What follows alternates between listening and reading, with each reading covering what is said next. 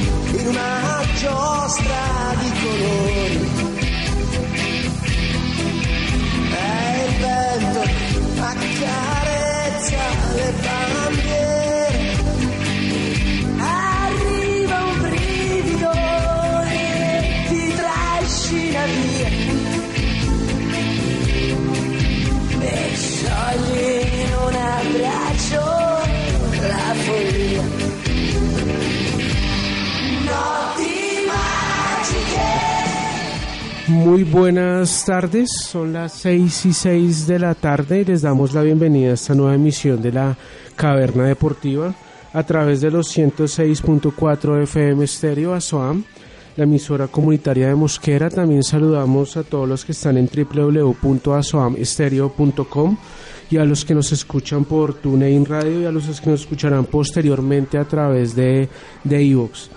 También saludamos a los que nos ven y nos escuchan a través del Facebook Live. Y saluda a Leonardo. Leonardo, ¿cómo está? Bienvenido a la Caverna Deportiva nuevamente. Y Carlos, buenas tardes, buenas tardes a todos los oyentes, al compañero que nos acompaña desde aquí, desde el máster, Augusto. Augusto que nos acompaña todos los lunes aquí en el máster. Muy contento de esta caverna deportiva aquí en Mosquera que tiene un ambiente muy deportivo en esta semana de receso para los muchachos y se ve mucho movimiento, se ve mucho movimiento en el municipio y, y eso es muy positivo para, para el mismo. Sí, sí, esta semana, esta semana tenemos, digamos que un evento que no, pues yo, yo personalmente no recuerdo y es un campeonato, más que un campeonato se llama, es un festival, ¿no? Festival Nacional de Fútbol de Salón. Sí, eh, femenino y, y masculino, por ahí hace poco ahorita, en el- eh, o en este momento precisamente en el, en el Coliseo de, de Mosquera está en la inauguración, vienen delegaciones de otros municipios y de otros, y de otros Departamentos. Esta mañana tuve la posibilidad de verlo y ahí en el barrio Alicante y se ve un buen nivel, se ven buenas, buenos, buenos equipos bien preparados y nada, pues muy chévere el, el ambiente futbolístico. ¿Y, y qué, qué vio, qué vio esta mañana? Esta mañana hay, había partidos de, de niñas en el barrio Alicante que queda cerca de mi casa y mm, de las diferentes niñas de las diferentes edades, sub 14, sub 15, sub 18, muy muy bueno el nivel.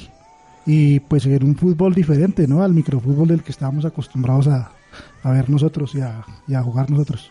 Sí, digamos que es importante que en el municipio realicen este tipo, digamos, de actividades, sobre todo, sobre todo en este momento que estamos en semana de receso escolar y digamos que las, las diferentes personas del pueblo pueden llegar a acercarse a estas canchas y ver lo que y ver lo que hay. Pero antes de pasar al, al fútbol, quisiera unas pequeñas noticias antes de entrar en materia por estos días ya no tenemos, digamos que ciclismo, de este ciclismo de grandes vueltas o grandes clásicas, pero sí tenemos noticias muy, muy importantes. Por ejemplo, tenemos que el ciclista de Zipaquirá, Egan Bernal, eh, renovó contrato con el Sky por cinco años más, entonces tenemos a tenemos Egan Bernal para rato en el Sky, uno de los principales prospectos del, del ciclismo colombiano. Eh, también estos días habló mucho de, que Fernando Gaviria tenía problemas con la renovación de, su contrato porque se había quedado sin un patrocinio importante el, el Quick Step, el equipo belga, pero ya hoy el gerente del Quick Step confirmó un patrocinio, entonces al parecer lo más seguro es que Fernando Gaviria siga, siga en el Quick Step. En este momento tenemos, tenemos un invitado especial. Eh, sí, sí, sí, Carlos, así es. Eh, nos encontramos en línea con el profesor John Montaño, él es el, uno de los líderes de, que organiza el fútbol aquí a nivel de, la, de, Mosquera. Entonces, en este momento se encuentra en, en, la, en el, la vereda La Fragua. es el que queda al frente del Club Se Resuela, yendo la vida hacia la mesa, ¿cierto? Antes de llegar a los puentes. John, buenas tardes. Muy buenas tardes, agradecerme a todos ustedes atender pues, todas las inquietudes con respecto al fútbol de nuestro municipio. Sí, señor, ¿cómo, cómo, van las cosas? Y este, si lo llamamos para ver si nos puede contar bien un poco de qué se trata el torneo. Pues la mayoría conocemos el ponifútbol, pero no los oyentes no tienen muy claro el, el concepto. Nosotros eh, tenemos un torneo eh, es una final departamental de polifútbol en el municipio de Tenja. El día de ayer jugamos nuestro primer partido contra un equipo de Chía que fue incluso el año pasado en Medellín y ganamos 1-0. Mañana volvemos a hablar sobre las 4 de la tarde de nuestro segundo partido. Recordar que es un reto que pasa el primero de cada grupo, cada, bien exigente, solo hay una posibilidad de hacer un partido que quedar por fuera y pues vamos con toda la ilusión y con todo lo que estos chicos nos puedan dar. Llevamos todo un año trabajando para, lograr el objetivo que es llegar a la final departamental y estar un grupo Medellín. Por cuarta vez, es un único equipo en Cundinamarca que ha ido las cuatro veces a Medellín. El, la, la, final se puede decir que es en Medellín, ¿cierto? Sí, Medellín de Fútbol se juega en Medellín, que antiguamente se llamaba Pop Fútbol, que ahora se llama Benji Fútbol, y Medellín es uno de los torneos más importantes que hay en Sudamérica. ¿Y de qué categorías tienen en este momento? ¿Hasta qué edad se puede jugar el ponifútbol? No, el ponifútbol se juega este año hasta los 12 años no cumplidos. Son niños nacidos en 1900, pero en el 2006. De Mosquera vamos dos equipos, está el, Instituto de Cristóbal Derecho, ha ganado sus dos partidos, un gran equipo también. Estaríamos, estamos nosotros, y por esa zona también clasifica FACA. FACA también ya está un paso de clasificar, creo que históricamente, si nos va bien, estaríamos los tres equipos clasificados a la siguiente fase. Clasifican ocho equipos y los de la zona occidente, los tres que pasamos de Madrid, pues estaríamos básicamente ya. Eh, ¿Y cómo? sería una gran cosa. A nivel de Cundinamarca, ¿cómo, cómo está el nivel de, de fútbol en las bases, en los, en los muchachos? Mire, yo, yo le cuento, nosotros somos el único club de Cundinamarca que juega Liga de Fútbol de Bogotá. Eh, nosotros tenemos un club en Bogotá que se llama La Tricolor y todos nuestros equipos juegan allá, son equipos de muy buen nivel y pues eh, en Cundinamarca pues solo jugamos el de fútbol. El resto todos lo jugamos en Bogotá, todas las circunstancias de crecimiento que ha tenido nuestro municipio y toda la gente que ha llegado a Bogotá pues nos da una posibilidad de, ampliar una cobertura hacia la Liga de Fútbol de Bogotá que nunca se ha visto en un municipio cerca como, como Mosquera, Funza o mismo Chía o, Cajicá, que tiene la misma posibilidad por su crecimiento en vivienda y en gente que se ha venido a vivir acá desde Bogotá. Por eso nosotros optamos con, con la opción de ir con nuestros equipos a la Liga de Fútbol de Bogotá y pues ahí nos ha ido muy bien Estamos varios equipos también y hemos quedado campeones en varias categorías. Y bueno, y, motivados para seguir trabajando con esos chicos de nuestro municipio. Y bueno, sí señor, queríamos que nos comentara lo del ponifútbol. Le agradecemos mucho por su tiempo. Quería dejarle de último para que invitar a las personas que nos escuchan y los que nos siguen por el Facebook Live, en la Caverna Deportiva, a que acompañen a los muchachos. Sí, acompañamos a, estos, dos grupos, el Ciudad Colegio y nuestro club, para que nos acompañen en Tenjo a las finales de este gran baby fútbol. De antemano quiero invitarlos también, del primero al 8 de diciembre se juega el torneo internacional con Dinamarca Cup aquí en La Fragua. Es un torneo internacional que cuenta con los 72 equipos élites del país en seis categorías. Los campeones de este torneo los llevamos gratis a Europa, donde les damos hospedaje, alimentación, transporte interno, la participación en souvenir y todo el intercambio cultural que lleva a llevar un equipo a Portugal. Ese es el torneo que damos nosotros, es un torneo que venimos organizando desde el año pasado y es de muy, de muy buen nivel. Viene Santa Fe, Huila, eh, equipos de Córdoba, de Barranquilla, de Caquetá, de Norte de Santa Fe. Es un torneo internacional con una filosofía única. Es un torneo que entrega más de 100 millones de, pesos en premios y que, y que cuenta que, que los equipos que juegan aquí en nuestro torneo Mm, juegan en el exterior, que eso es lo que buscamos como nuestro aspecto filosófico del tema. Y es no traer un equipo extranjero que juegue con nosotros, sino llevar nuestro equipo a que juegue con todos los equipos extranjeros en Europa. Un gran torneo, una gran organización, lo llevamos aquí en Azagua y, y contamos con, con la presencia de los equipos élites del país más importantes. Un gran aporte al fútbol de reservas colombiano John, le agradecemos mucho los micrófonos de la Caverna Deportiva siempre a su disposición cuando se le ofrezca. Eh, tenga la seguridad de que la caverna estará en ese torneo dándole cubrimiento y un saludo hermano, muchas gracias. Bueno, les agradezco mucho apoyar esta iniciativa del deporte de nuestro municipio. Somos pioneros en ese tipo de eventos, el único torneo internacional que se juega en Cundinamarca y pues agradecerles a ustedes por el apoyo y los esperamos en nuestro gran torneo con Dinamarca acá, torneo al nivel internacional como cualquiera de los que hemos asistido. Nosotros este año quedamos campeones en Miami eh, y quedamos campeones en el torneo de Disney. Y ya con 37 salidas internacionales llegó el momento de impulsar nuestro departamento y especialmente en nuestro municipio un torneo internacional que se ajuste a los parámetros de los torneos internacionales. Les agradecerles y les esperamos aquí en su casa, en Casa Naranja La Fragua, nuestra sede deportiva, con más de 480 niños vinculados en nuestro programa y que buscamos que si nos dé la oportunidad de seguir sacando jugadores profesionales, ahorita nos debutó Key Lara en vida y pues ahí vamos en todo el proceso formativo y de estructuración Listo, sí. Listo, sí, señor. Entonces estamos hablando y muchas gracias. Bueno, profe. Bueno, le agradezco muchísimo, que esté muy bien.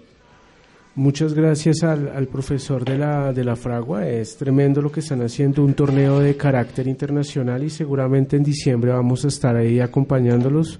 Y muy, muy interesante el trabajo que están realizando Leonardo en la Fragua, en la Casa Naranja en la Fragua. Y sí, tengo la posibilidad de conocer esa, esa escuela y pues no le quiero hacer mucho patrocinio no remunerado, pero, pero sí, pues lo que dice es cierto, el nivel de, del fútbol a nivel de reservas en Cundinamarca, sobre todo en Mosquera, es muy bueno y conozco a los profesores, pero, pero bueno, entonces ¿Con qué continuamos, Carlos? Eh, pues estábamos en unas noticias de, de, ciclismo y pues para, para, cerrar hoy pasó algo muy importante.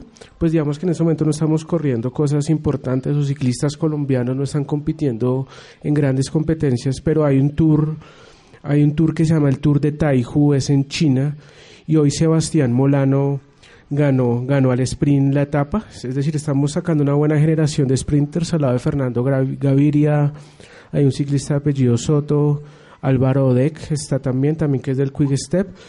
Y en esta competencia hay otros dos colombianos que también quedaron dentro del top 10, Jordan Parra y Carlos Alzate. Molano es del, es del Manzana Postobón y él este año ya quedó campeón del Tour de China Entonces, digamos que hay cosas muy importantes por ese, por ese lado del, del ciclismo. Volviendo a lo que es la, el asunto más, más regional nuestro, aparte de este pony fútbol, hablábamos ahora al comienzo de la caverna que hoy se dio inicio o, al primer Festival Nacional de Fútbol de Salón.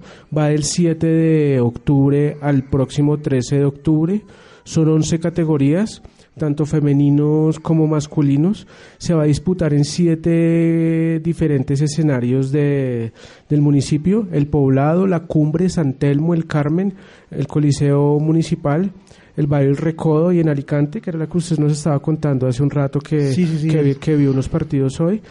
Y para conocer un poco más acerca de este primer Festival Nacional de Fútbol, de fútbol Sala, entrevistamos a uno de sus técnicos y a una de las jugadoras.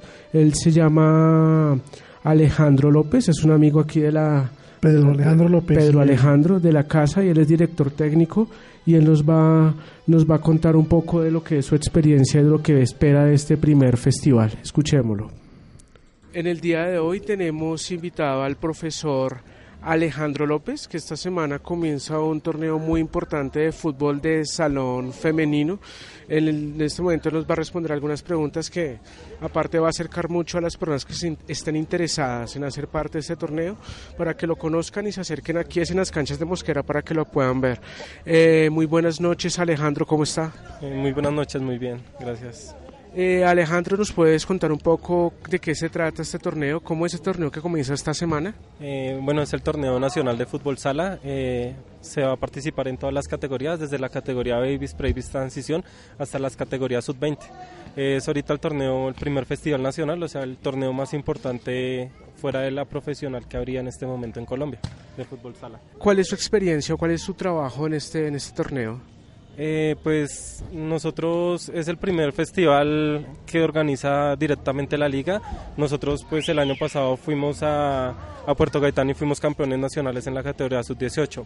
Entonces pues se logró clasificar en todas las categorías femeninas. La idea es intentar dar lo mejor y ganarlos, las cuatro categorías. Eh, ¿Ustedes representan a Mosquera en este torneo? Con dos equipos representamos a Mosquera, eh, con otros equipos pues hicimos una fusión con unos buenos amigos y estamos representando otras partes. ¿Por qué decidió o cómo llegó a, ser técnico de futsal, de futsal femenino? ¿Cómo fue ese camino para llegar a ser técnico de futsal? Yo era jugador eh, y no pude seguir jugando por una enfermedad que tuve y fue de un momento a otro comencé a dirigir, comencé a acompañar a los profes que me dirigían y me fui encarrilando en ese camino y me gustó y pues esta es la hora que pues me encuentro haciéndolo. Usted nos dice que fueron campeones, entonces uno ve que el nivel es el nivel, digamos que el nivel del proyecto es, es alto, es alto. ¿Cuáles son las expectativas para este torneo que comienza esta semana? Pues siempre tenemos la expectativa de ser campeones, pues trabajamos muy fuerte para eso y la verdad el grupo ya lleva bastantes años conmigo, hay niñas que ya llevan hasta nueve años entrenando conmigo, entonces pues los procesos son lo más importante. Son ya esas niñas, digamos, me dan facilidades para jugar, tienen muy buenos controles dirigidos, marcas, coberturas de todo, entonces siempre se facilita por la cantidad de tiempo que llevamos entrenando. Eh, siempre queremos ser campeones, obviamente hay que ganar y los equipos que vienen a este torneo también vienen con muchos años de entrenamiento para ganarlo, pero pues la idea siempre intentamos ir a ganar. ¿Cuál es el objetivo a futuro de este proyecto que usted lleva con estas chicas? ¿A, qué esperan llegar? ¿Qué es lo que, ¿A qué aspiran ustedes? Eh, nosotros estamos em, trabajando para cuando salga el torneo profesional de fútbol sala. En este momento estamos trabajando muy fuerte para armar el club eh, y estamos participando en los torneos más importantes, digámoslo así. Entonces la idea es que apenas tengamos el club y sepamos que que podamos jugar la profesional. O sea, esa es la idea. Estamos apuntándole todo a cuando llega profesional de, femenina. ¿Cuál es que es el nombre del, del proyecto del club? El club se va a llamar Skills. Eh, acá al lado tenemos a Camila, Camila Gómez, ella es una jugadora del equipo, ¿cómo la define a, ella dentro de la cancha? Eh, Camila Gómez, sí, ella ya es una jugadora ya bastantes años, eh, inclusive ella fue una de las campeonas nacionales el año pasado en Puerto Gaitán y ya habíamos obtenido bastantes títulos con ella. Es la capitana del equipo sub-18, es una líder y es muy ordenada, muy obediente, anticipa muy buenos balones, autodirige los controles, es una gran jugadora, ha venido creciendo durante todo este tiempo que ha entrenado con nosotros. Eh, ahora vamos a saludar a Camila. Hola Camila, buenas noches, ¿cómo estás? ¿Cómo, cómo defines tú el trabajo del profesor? Hola, buenas noches, muchas gracias. Eh, bueno, el trabajo del profesor Alejandro, eh, yo creo que para todas es un trabajo excelente. La verdad, las personas que ingresan al equipo a, entrenar con él avanzan de una manera impresionante, muy rápido, eh, obtienen muchísimos conocimientos. La verdad, es un, muy buen profesor y pues como él lo ha dicho, ya hemos obtenido bastantes reconocimientos, bastantes campeonatos hemos podido lograr ser campeones. Entonces, pues yo creo que eso refleja la calidad de profesor que es. ¿Cuál es tu trabajo dentro de la, de la cancha? ¿Cuál es la posición en la que más te gusta, te gusta jugar? Bueno, me gusta bastante quedarme de poste, ser la que arma, ser eh, la que inicia las jugadas y pues asimismo eh, ayudar pues en los retrocesos, ayudar a defender y, y pues demás cosas que puedan ayudar a mi equipo. ¿Cómo te ves este torneo que comienza esta semana? ¿En qué nivel llegas? ¿Cómo ves a las compañeras y cuáles son las expectativas de ustedes como jugadoras para este torneo? Bueno, como lo decía, venía diciendo mi profesor, las expectativas siempre son de ganar. Veo nuestro equipo muy fuerte como siempre. Eh, tenemos con qué, tenemos con qué dar eh, lo mejor de nosotros para poder quedar campeones. Así que yo creo que pues ojalá nos vean y nos sigan en el campeonato y se darán cuenta pues de la calidad de jugadoras que tenemos y esperamos quedar campeones. Quería invitarlos a ser parte del primer Festival Nacional. Se va a jugar en siete canchas, Coliseo de Mosquera, Cancha La Cumbre, Alicante, San Telmo, Poblado, Em, la idea es que si nos pueden acompañar, apoyar, estaríamos muy agradecidos. El día de domingo sale la programación, eh, la estaré subiendo por mis redes sociales, Futsal Cundinamarca o Pedro Alejandro López, para que nos puedan acompañar. Así es, eh, esperamos que nos acompañen durante todo el proceso del festival que se realizará acá en Mosquera. Eh, tenemos bastantes expectativas con todos los equipos que vienen, así que esperamos que de su acompañamiento y los esperamos allá. Vale, muchas gracias a ustedes por esta entrevista y muchas gracias por hacer parte de la caverna deportiva. Muchas gracias. Cayó la luna, se apaga el farol.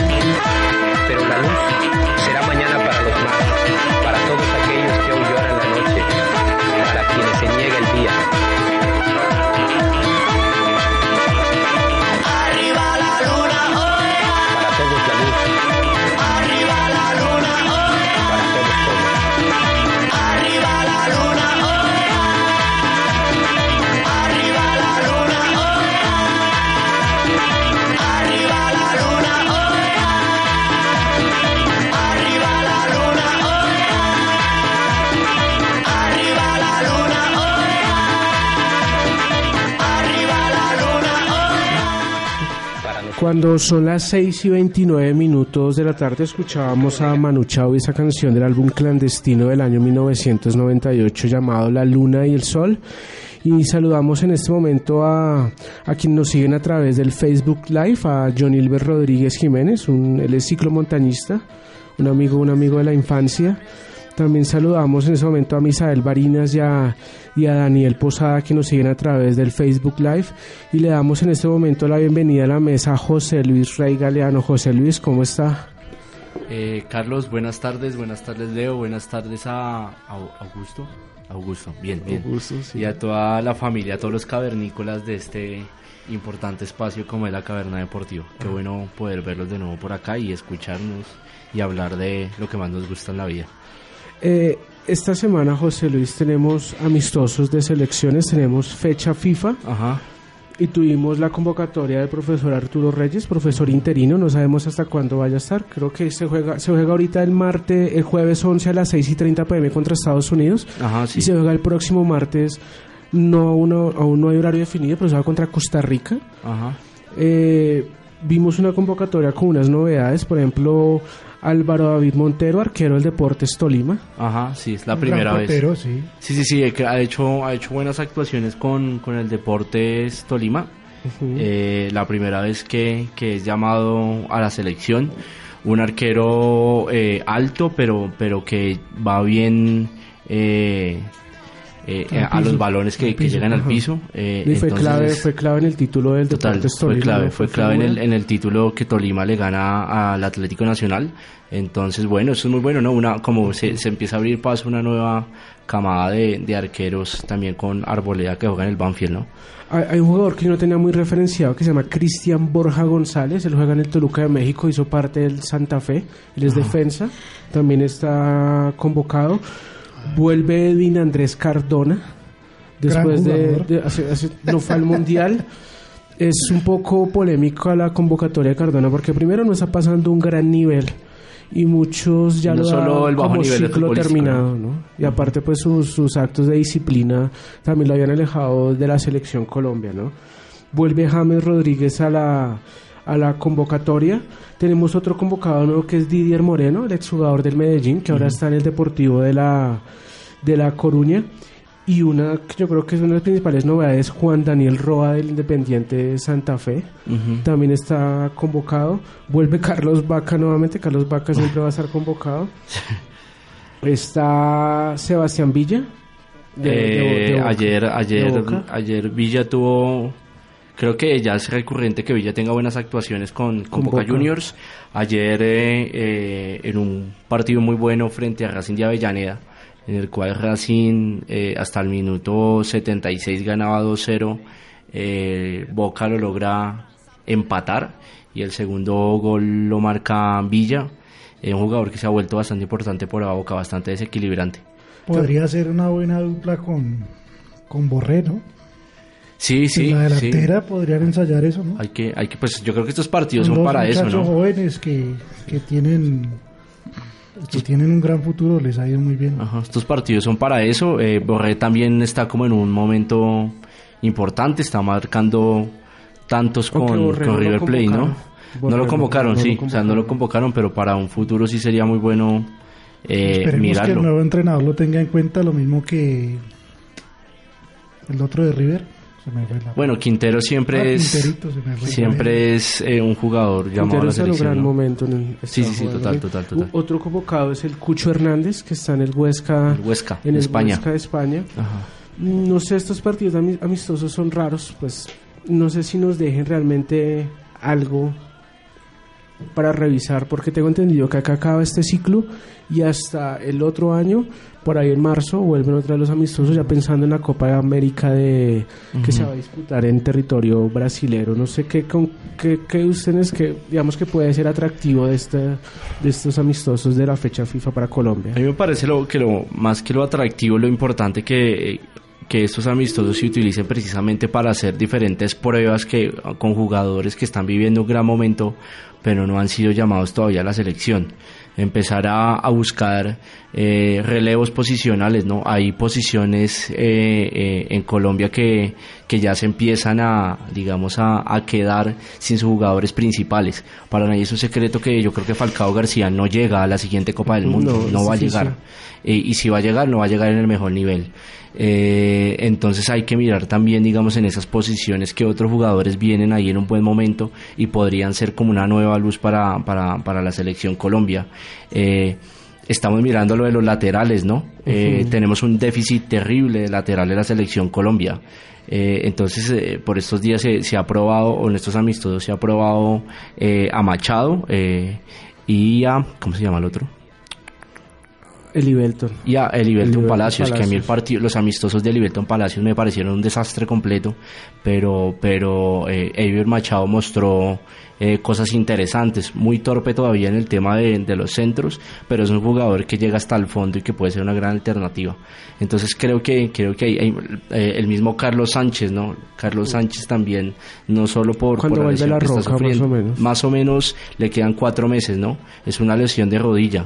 Eh, ya lleva como un mes y medio, le, le pusieron cinco meses, entonces calculamos por unos cuatro meses para que la roca de nuevo esté como, como entrenando con balón. Ah, ah. entonces yo creo que lo bueno de estos amistosos es precisamente identificar, creo que el cuerpo técnico tiene que ser muy inteligente, identificar cuáles son esos, eh, esos, esos espacios en el equipo que, que no hay o que ya digamos están cumpliendo su ciclo, jugadores que están cumpliendo su ciclo y cómo estos partidos sirven para mirar ese relevo generacional, aunque también todos sabemos que ahí también hay plata de por medio y por eso el llamado de James y por eso llaman a Cuadrado, que uno dice pues para qué lo llaman si son titulares indiscutibles, pero es un tema también económico ahí.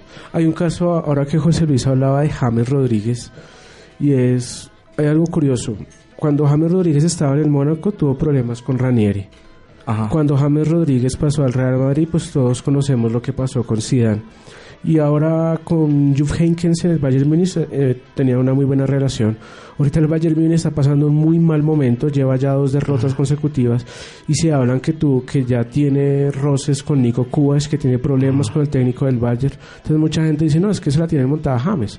Pero a mí sí se me hace muy curioso que el jugador con tantos técnicos que pasa, cada uno que pasa y tiene y tiene problemas. No, de pronto es un bache que está pasando el Bayern Múnich, pero sí es muy curioso la actitud de James Rodríguez. Y hoy, este fin de semana también Müller, que es un jugador emblemático del Bayern Múnich, eh, hizo sus, sus críticas frente a la actuación de James Rodríguez, ¿no? que estaba peleando mucho un poco por no ser titular y cuando, está cuando es titular parece que no jugará para el equipo, claro. un poco las declaraciones de Müller. Entonces creo que, creo que James sí tiene que pensarse muy bien eh, más allá de su ejercicio como jugador y es también eh, que a veces ese tipo de actuaciones y de berrinches no le aportan absolutamente nada al equipo para el que está jugando y tampoco le aportan a él como futbolista porque creo que eso le cierra las puertas eh, con diferentes eh, técnicos eh, ante su traspaso a diferentes equipos. Que, es un, que James ya es un jugador de élite, ya no es un muchacho. Sí, exacto. No es un, James? 29, años. Y ya ha pasado por jugadores, por equipos grandes. Entonces también nadie duda de la calidad técnica Rodríguez. Me parece que es un jugador importante para la selección Colombia. no el centro de la selección Colombia, pero es un jugador importante para la selección Colombia, pero también tiene que tiene que bajarle un poco al ego. Y tampoco le conviene, digamos que cazar peleas con los pesos pesados del, del Bayern Múnich. Radamel Falcao García este fin de semana llegó a 300 goles como profesional y el Mónaco sigue perdiendo, sigue en zona de descenso. digamos Yo creo que, Falcao ya sobra en ese equipo, o sea, no sobra sino para él ya debe buscarse otro camino. Pero también es otra cosa, en el o sea, Falcao es un gran jugador, es un gran jugador, pero yo no creo que un equipo de primer nivel ahorita vaya con vaya para que sea titular. a, poner a titular a Falcao García yo no creo que... Yo creo que ya el, la etapa del ciclo en el Mónaco ya se le cerró. De hecho, yo creo que Falcao está terminando su ciclo en Mónaco para volver a la... Y hay muchos rumores y hay rumores muy fuertes. De hecho, desde, desde, desde finalizado la, copia, la Copa Mundo de Rusia 2018, y es que Falcao va a terminar como su periodo en Mónaco y después se va para la MLS. La MLS, sí. Entonces tiene que ser la MLS a China. De otros jugadores de selección hablábamos ahora de Quintero. Tuvimos Copa Libertadores la semana anterior y tanto con un partido muy polémico. digamos que hubo su polémica y arbitral. El Cruzeiro Palme eh, Boca, ¿no? Eh, y en el River Independiente también hubo ahí su cosa. Digamos que estuvo, eh, digamos que el arbitraje está, está bastante complicado. La gran actuación de Borré, la gran actuación de Quintero. Ellos van a enfrentar a Gremio. Y el que decía José Luis de Boca empató de visitante con Cruzeiro y se va a jugar contra Palmeiras. Gremio River y Palmeiras Boca. ¿Qué ven, cómo la ven ustedes este par de semifinales? Todo el mundo apunta que se va a dar la final a Argentina. ¿Qué tal que parece la Ah, final no, brasilera? ¿no? No, Gremio es un gran equipo. Sí, sí, sí. Gremio, Gremio tiene un- una delantera muy potente y no creo, o sea, no creo que pues ese es el ideal de los medios, ¿no? Que sea final Argentina. Claro, aparte no- generaría muchísimo a nivel de prensa. Y... y programas de Fox Sports un mes con todos los clásicos Boca River desde la era de Maradona. Yo lo único que- que espero es que por lo menos no los no los lleven, pues, digamos que a punta de pito a la... Que no sea una cosa mañana, así, que no sea un... Yo no, yo no he visto mucho, yo no he visto mucho los partidos de este gremio, no, no, no, no, no tengo como, como una, una referencia en esta Copa Libertadores de, de ver partidos de gremio, gremio. entonces carezco un poco de información. Creo que River está jugando, Pues River es está, está en un buen momento, ¿no? están en su mejor momento. River está pues, en un buen momento. Yo siento que esa llave podría pasar River Plate por lo que está haciendo. Pero en cambio la otra llave yo veo muy fuerte a Palmeiras. por encima de Boca. Por encima de Boca. eh, y viendo ayer un poco, bueno, aunque Boca ayer Puede ser estaba... un Palmeiras River, José Luis. Para mí, para mí como, como, como veo lo- los equipos, eh, sin aclarando que no he podido ver un partido de gremio, yo siento que va a ser River Palmeiras. Eh, yo vi, por ejemplo, muy superior a Palmeiras contra, contra Colo Colo, extremadamente superior. Y la verdad, yo le he visto partidos a Boca en que Boca uno no sabe a qué juega. ¿Sí? Eh, hubo momentos en Brasil que, que, que Boca pasó muchas afugias y no era no fue un buen planteamiento de, de Cruzeiro, no fue un gran partido de Cruzeiro, un equipo muy perdido y muy dubitativo y aún así Boca tuvo muchos problemas. Y ayer contra Racing yo le vi muchas falencias a Boca, aunque estaba con una nómina eh, entre suplentes y, algunos titulares, eh, no lo vi tan bien. Entonces yo siento que Boca no está como tan fuerte como en otras Copas Libertadores y en cambio sí veo a un Palmeiras demasiado, demasiado fuerte en la ofensiva. También tuvimos Copa Sudamericana, tenemos ya una, una, una, una semif- un, un colombiano ya fijo en las semifinales, ya sea Deportivo Cali o Santa Fe. Santa Fe eliminó vía penalti en un partido un poco complicado. Digamos que yo sí creo que la serie fue superior, fue superior Santa Fe y Sí, sí, volvimos sí. a ver nuevamente a Auche desperdiciando ¿Cómo, cómo, cómo se veía el ambiente en el estadio, José Luis? No, el ambiente fue fue Tenso, fue muy- fenomenal, digamos que típico de, ¿De un de un clásico? partido y un clásico capitalino, eh, bastante tensión. Yo creo que durante durante los 90 minutos del partido de vuelta eh, fue superior Santa Fe, fue el, el equipo que que más buscó el arco contrario. eh, eh, Fariñez, como siempre, tuvo una, tuvo una importante y una destacadísima actuación. Eh, y, en Millonarios eh, hay. Yo siento que ahí es más como chispazos de esfuerzo por conseguir el resultado, pero no hay un juego colectivo. No fue un gran partido de Marrugo, aparte no fue un gran partido de Auche, lo de Iron del Valle también no fue para nada sobresaliente. eh, aunque a- aún así creó opciones, pero era por la misma tensión de- del partido. Y al final, eh, bueno, lo- lo- yo creo que los ten- teníamos un gran arquero, que es Wilker Sí, Fariñez, para los Fariñez. penaltis, pero Santa Fe, los jugadores de Santa Fe cobraron muy bien los penaltis. Los cobraban muy bien y Santa Fe un justo, un justo ganador y qué bueno tener un equipo tan cerca. El ganador de Deportivo Cali Santa Fe se enfrentará al ganador de Defensa y Justicia Junior. Eh, junior empató de visitante contra Colón en, en Argentina y ahora se enfrentará al Defensa y Justicia que está Podría ahí. llegar la semifinal los colombianos. Se puede dar un finalista colombiano. Un finalista. Espe- esperemos que Junior, que Junior clasifique. Se enfrenta a Defensa y Justicia que eliminó a América de Cali en, en- en rondas anteriores. Tenemos un duelo brasilero Atlético Paranaense y Bahía. Y al Nacional de Uruguay que eliminó sorpresivamente a San Lorenzo. Y se Sí, enfrentará a Fluminense. Ojo que, con esos dos equipos, ojo con Paranaense, eh, buenos partidos lo he visto Paranaense y ojo también con Nacional de Uruguay. Todos sabemos el, el poderío de los equipos uruguayos. y Fluminense que para muchos es el gran favorito para ganarse esta Copa Sudamericana. Entonces puede que se vea una final Colombo-Brasilera y esperemos a ver qué sucede por este lado de la, del, del cuadro de la Copa Sudamericana. Y dejamos de lado lo que es esta, este fútbol internacional y vamos a escuchar la gambeta. Ya volvemos.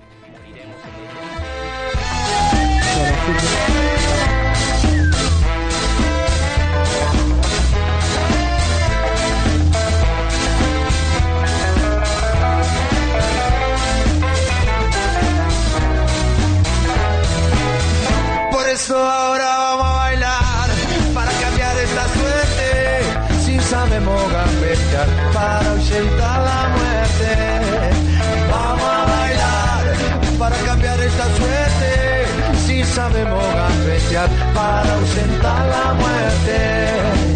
Y porque sí, porque sobran las bolas de matarla con el pecho y no tirarla afuera para jugar de local en cualquier cancha, aunque pongo el corazón y vos pones la plancha.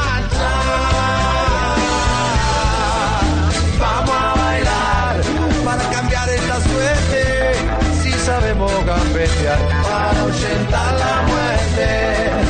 Vamos a bailar para cambiar esta suerte, si sabemos gambetear para ahuyentar la muerte. Y porque soy de la escuela del bocha, voy con la fantasía, estrategia. Son las 6 y 45 minutos de la tarde, escuchamos Bersuit Bergarabat y el baile La Gambeta, lo que nos indica que vamos al fútbol colombiano. Este fin de semana, desde este sábado hasta mañana martes, tenemos el desarrollo de lo que es la fecha 13, la jornada 13. Aún quedan tres partidos por disputar, justo en este momento juega Once Caldas contra Leones y a las 8 de la noche en el Campino y jugarán Millonarios contra la Equidad y mañana jugará Junior contra el Deportes Tolima. Tuvimos a Nacional perdiendo el clásico Paisa contra el Medellín y una victoria sorpresiva del Patriotas frente al Deportivo Cali en Palma Seca.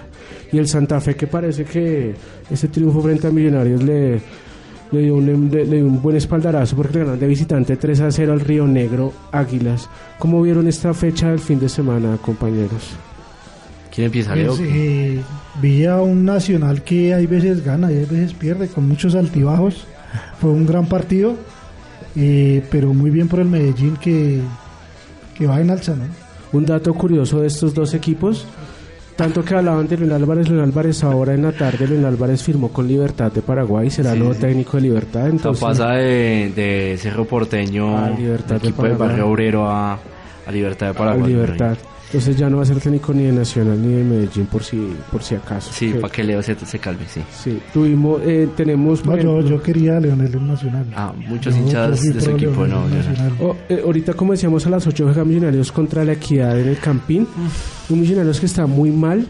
No sé, yo no recuerdo eh, desde que desde el ciclo ruso, desde que comenzó la era ruso en Millonarios, como ver tan mal, tan mal al equipo. Realmente están muy bajo nivel. Ajá, total. Muy mal, digamos que se nota mucho la ausencia de Matías de los Santos y de John Duque. Eran, eran jugadores más importantes de lo que de lo que parecían realmente. Sí, no, total, no, no, no. Millonarios sufre como de una desconexión en, en todas sus líneas. Eh, la defensa es un desastre. Eh, creo que no se han podido entender de buena manera David y Figueroa. Eh, los partidos de Figueroa también son, la verdad, muy Yo, torpe yo con veo, el yo veo a balón. Millonarios y veo, por ejemplo, que es, por ejemplo, David es mucho corazón, mucho correr, lo mismo que Marrugo.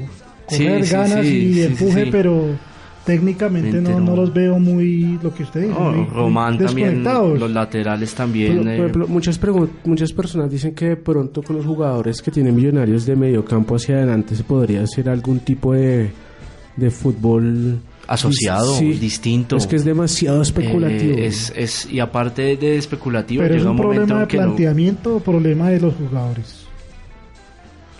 Yo no, yo no sé si sea un problema un yo no de sé si- actitud, yo no sé si sea un problema de planteamiento, te- planteamiento teniendo en cuenta que venían con una idea táctica ya desde, desde hace un buen tiempo y venían con un Es que proceso ¿cuánto con, lleva, lleva un año? Por eso lleva- Dos llevaban ya una idea táctica y una idea táctica que los llevó a ser campeón. Cuando Sí. Millonarios es campeón, no era el equipo más ofensivo. Inclusive con una nómina menor que esta. Total, era un- tenía una nómina muy- mucho más escasa cuando fue campeón y no era un equipo tan ofensivo, de hecho era un equipo eh, que se resguardaba en la defensa y hacía transiciones al ataque bastante rápidas y con eso fue campeón.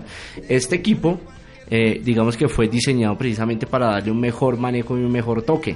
Por eso está Marrugo, por eso llega Auche, ¿sí? Eh, y que fue un equipo para Libertadores, ¿no? Sí, digamos, fue un equipo también armado para, para, para, para, Libertadores. no tan bien armado, obviamente, pero no tan bien armado. Uno tampoco puede decir que Millonarios fue un equipo muy bien armado para Libertadores. No, sí, no, era, no, era para el grupo, por ejemplo, Independiente y Corinthians. Sí, uno no puede pensar que con Marrugo, con Domínguez, eh, pues para ganar a Libertadores, ¿no? Habían que hacer mejores contrataciones y no se hicieron. Pero tampoco era una era, eran unas contrataciones para estar en el puesto 12 con 15 puntos a 6 puntos del octavo, ¿no?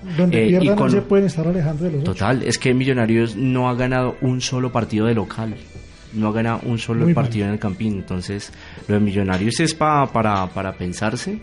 Eh, y el profesor Russo si continúa y si decide continuar el siguiente semestre pues debe también eh, digamos que hacer una elección de sus jugadores porque quien trajo a Russo también fue quien trajo a Auche fue Russo no entonces hay que él también tiene que evaluar qué contrataciones trajo y le sirvieron y cuáles no, y empezar a replantear las líneas de millonarios. Hoy solo tenemos por ahí Copa Colombia frente a, uno de los mejores equipos de la liga, que es el Once Caldas, y yo la veo bastante difícil. Nacional le ganó de visitante al Leones de Amaranto Perea. Ya esta semana también ya son los partidos de vuelta. El viernes ya conoceremos los dos finalistas de la Copa Colombia. ¿Cuál es la final, José Luis? No, pues el corazón me dice que ojalá sea eh, Millonarios Nacional, sería, sería yo, creo que esa va a ser, final. Sería una que ya se dio, ¿no? Ya se dio esa final. sería una gran final, pero para la Libertadores, ¿no? Sí, sí, sí, pero hoy lo que me dice el fútbol, hoy lo que me dice la realidad de cada uno de los equipos eh, es que en la final va a estar el Once Caldas eh, y yo siento que Nacional lo que dice usted es un equipo tan dubitativo que uno no sabe qué va a pasar con él. Y, y el partido de Leones, el partido de Leones tampoco fue tan malo. Entonces. Desde que llegó Amaranto han subido el nivel. Sí, sí, sí, sí. Por lo menos han ajustado. Aunque tanto. Pero uno creería que la lógica es que va a estar Nacional y que le va a tirar la camiseta ya en el Atanasio y que por jerarquía se lo va a llevar por encima. Eh, pero el fútbol tampoco es de eso. Hay veces eso no funciona. Sí, no funciona. Pero, pero yo sí siento que en un alto porcentaje en el, paso a la final es nacional y se iría con el Once Caldas. Un León es que en caso de que llegara a pasar a la final y quedara campeón de la Copa Colombia. Descendería. Descender, es un equipo que prácticamente está descendido. No podría competir en la. es algo que se tiene que plantear también la, la es, Copa, ¿no? Es Copa Colombia, ¿no? se llama Copa Colombia. Pero sería justo que le quitaran el título del obviamente y el chico el chico que también está casi descendido le ganó la América Cali del Pecoso y también le complica el paso entre los ocho mejores del fútbol colombiano. Entonces eso es por el panorama por el lado del fútbol colombiano. Y pasamos a, a, un, a, nuestra sección de nuestra sección histórica. Y hoy tenemos un invitado muy muy especial. Es un fue un futbolista brasilero. ¿por qué traemos futbolista brasilero? porque es que ayer casualmente en Brasil hubo elecciones presidenciales. Y este personaje que traemos hoy que se llamaba Sócrates Brasileiro Sampaio de Sousa Vieira de Oliveira, mejor conocido como el Doctor, jugó en la Fiorentina de Italia, el hermano de Raí. Él era un activista político muy fuerte, vinculado al, al timado al Corinthians, también jugó en el Flamengo, en el Santos y en el Botafogo, pero en Corinthians se lo dejó se lo dejó todo, tiene una media distancia tremenda, jugó el Mundial del 82. No sé qué recuerdos tienen ustedes de, de Sócrates. Precisamente la potencia en su pegada. Era un jugador bastante potente en su pegada y por ahí vi por ahí unos videos recordando un poco su paso por la Fiorentina. Eh, y bueno, lo, lo, que reseñaba Carlos era, aparte de un jugador, era un importante activista político que siempre estuvo del lado de la, de la, de la clase obrera de Brasil.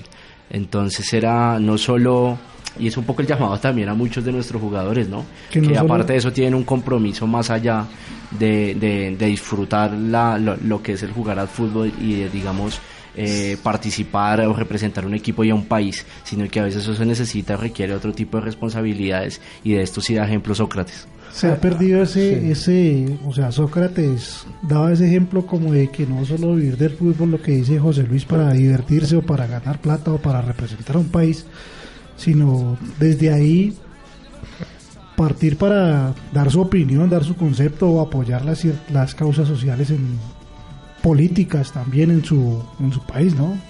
En este caso podría ser el pibe Valderrama, me parece que el pibe ha sido un tipo que una leyenda de los 90, pero cuando han llamado y le han preguntado sobre situaciones cotidianas del país, ha respondido. Dijo, por ejemplo, el sí a la paz, votó por, bueno, no.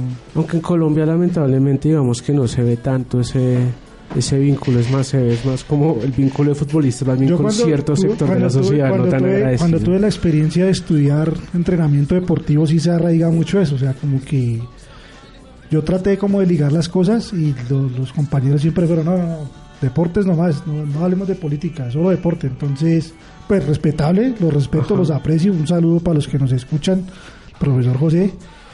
Eh, pero sí, sí, siempre el deportista tiende como a solo mi deporte, solo me concentro en esto y, y está bien, es respetable, pero... Hay, hay, una, hay una frase que quisiera destacar de Sócrates, que una entrevista que él dio a la BBC de Londres en su momento dijo, la gente me dio el poder como un futbolista popular.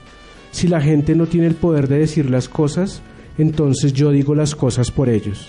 Si yo estuviera del otro lado, no del lado de la gente, no habría nadie que escuchara mis opiniones. Bien, bien. Una gran, una gran, una gran realidad, Y es más, el Sócrates dentro del mismo Corinthians, un equipo que en su momento tenía unos problemas dirigenciales muy grandes, él mismo inició una pequeña revolución y se volvió un equipo, un equipo, digamos, por ejemplo, por decirlo, muy democrático, es decir, la toma de decisiones dentro del equipo, la forma en que se comportaban los jugadores, es decir, instauró toda una filosofía que aún hoy hace parte del, del Corinthians, que para muchos es el equipo más, más, grande, más grande de Brasil. Era el 5 Sócrates, ¿no? El 5... Para Daniel sería el Flamengo, ¿no? El Flamengo. Debe estar por allá escuchando así, me están diciendo. Debe estar allá diciendo, no, no, no, es, el, es el Flamengo. Él debe estar manoteando allá donde quiera que se encuentre. sí. Entonces Sócrates, siempre recordaremos a Sócrates que fue hermano de hermano de, de, de Raí, fue, fue hermano de, de Raí. Ahora pasamos a nuestra recomendación de la semana. ¿Ustedes han visto Toro Salvaje? Sí, sí, la película de Martin Scorsese. Martin Scorsese. Para muchos dicen que es la mejor película que se ha hecho sobre el sobre boxeo, ¿no? Sí, sí, pues eh, eh, también me gustan más las de Rocky. Sí, son, son dos estilos un poco distintos. Sí, son un poquito ahí como distintos. Digamos que a veces a mí las que me cansan un poquito de Rocky, esos discursos nacionalistas gringos. Me acuerdo Rocky en eh, Guerra Fría, ¿no? Rocky 4 ahí contra, contra la Unión Soviética y como que a veces se...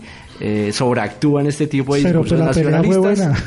Sí, sí, pero, pero, pero digamos, pero creo que Toro Salvaje refleja un poco más eh, a lo que se estrella día a día eh, eh, el boxeador, también como, como que todas esas vainas amorosas y familiares que se entretejen ahí. Tiene unos diálogos, los diálogos de la película son bastante, bastante buenos. El guion es, es, una vaina muy buena. entonces, yo me quedo con, con Toro Salvaje, pero sí, yo disfruto también viendo las de Rocky.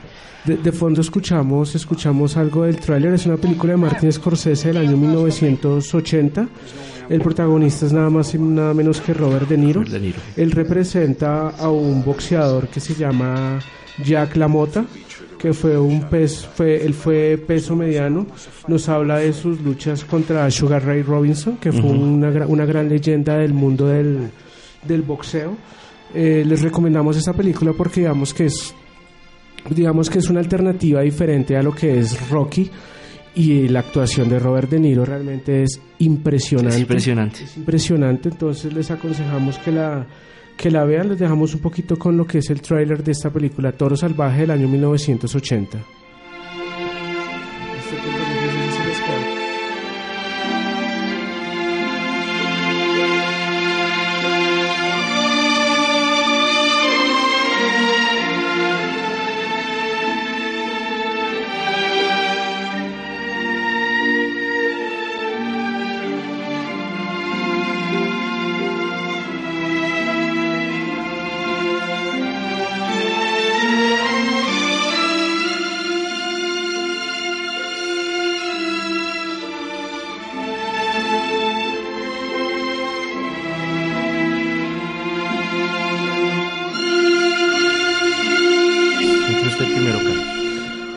Entonces escuchábamos eh, un poco de la música del trailer de esta gran película del mundo del, del, boxeo. Se nos quedaban unas noticias en el tintero y es, por ejemplo, la carrera Oro y Paz, se va a la, la, la 2.1, ya no se va a llamar Colombia Oro y Paz, se va a llamar eh, Tour Colombia 2.1. Se confirmó la fecha entre el 12 y 17 de febrero del próximo año. Dicen que va a venir Christopher Froome, Vincenzo Nibali y Alejandro Valverde, campeón del mundo, aparte de los ciclistas colombianos, a disputar por, en Antioquia. Entonces vamos a tener, si se confirman esta, esta nómina, vamos a tener una 2.1, pero de primer nivel. La caverna deportiva va a ir. Esperemos podamos ir, sí, podamos ir. Por lo menos mandar representación. Me ofrezco como voluntario para ir a cubrir. en bicicleta. Eh, me ofrezco como voluntario para ir a cubrir ese, evento. Otra que sí nos quedaba es que por estos días en Buenos Aires se disputan los Juegos Olímpicos de la Juventud, ¿cierto, José Luis? Exacto, en este momento en Buenos Aires se están disputando los Juegos Olímpicos de la Juventud y hoy, para, para gran alegría del deporte colombiano, eh, tuvimos dos medallas de oro en un, en un deporte que somos potencia y es el patinaje. Entonces hoy tuvimos la, la gran fortuna que Gabriela Isabel Rueda y Johnny Andrés Angulo Reina eh, disputaron los 1000 metros sprint y los 500 metros de eliminación respectivamente eh, y logramos digamos, tener estas dos medallas de oro con una ventaja importante en la prueba. Entonces seguimos siendo potencia. Ojalá, siempre soñamos con que, con que el patinaje sea deporte olímpico, y, sabemos que nos va a traer eh, bastante, bastante medallas. Estas dos medallas de oro se suman a la lograda ayer en el BMX, el, bronce del BMX y una plata que en este momento se, se me va. ¿Dónde conseguimos la plata? Tenemos cuatro medallas eh, olímpicas de la juventud eh, y este se está realizando en este momento en la ciudad de Buenos Aires, Argentina. Bueno, por esto, es, esto fue la, la Caverna Deportiva. Los invitamos mañana a las 5 de la tarde que a través de Asoam Estéreo escuchen Alternativa Radio, de qué vamos a hablar mañana en Alternativa Mañana, mañana en Alternativa Radio vamos a tener un tema que es bastante importante y es la marcha del 10 de octubre, eh, la marcha por las universidades públicas, el olvido en el que tiene este gobierno de Iván Duque las universidades públicas, un recorte de casi 2 billones de pesos, eh, entonces mientras que eh, aumentamos el recorte, el, el tema presupuestal en defensa, cuando estamos en un proceso de, paz, cuando estamos, digamos, en otra lógica o el país está en otra lógica, el presidente quiere invertirle más a la guerra y menos a la educación. Así que un apoyo para todos los estudiantes, los profesores. Eh, de hecho, FECODE se suma al paro estudiantil y esperamos todos el miércoles 10 eh, estar en la calle eh, defendiendo la educación acá pública. Acá haber una actividad, frente, acá hemos querido una actividad, ¿no? El miércoles en la tarde. El miércoles en la tarde vamos también a estar en una actividad aquí con los compañeros de Alternativa Otra Mosquera es posible, eh, apoyando precisamente... Frente, al, Centro Comercial Villanueva. Exacto. Vamos a estar en las horas de la tarde. Así que todas las personas que defienden la educación pública, hombre, los invitamos a que nos acompañen mañana en el programa de Alternativa Radio a partir de las 5 de la tarde y el, día miércoles en la movilización que vamos a tener frente al Villanueva. Yo lo último que quería decir era invitar a todos los que a todos los que nos escuchan, a todos a acompañar a las diferentes regiones que están disputando el festival. El primer festival de, fútbol de salón. No se arrepentirán, está garantizado por esta por este programa y por los diferentes las diferentes culturas, ¿no? Era a tanta gente es un, del país un nacional. Es un enriquecimiento muy bueno. Entonces ahí queda la invitación y nos despedimos de todos nuestros oyentes. Los invitamos para que nos escuchen de hoy en, de hoy en ocho días y le damos muchas gracias a Augusto en el Control Master y a todos los que nos acompañaron a través de Facebook Live. Los dejamos con un pasillo y vamos a escuchar un pasillo, una canción que se llama Los Filipichines. La interpreta estudiantina Iris. La compositora es Emma Perea de la Cruz y escuchamos esto porque es que esto era la banda sonora de Don Chinche y la semana pasada nos dejó el gran Héctor Ulloa y desde la Caverna Deportiva le enviamos un saludo a donde esté, que en paz descanse.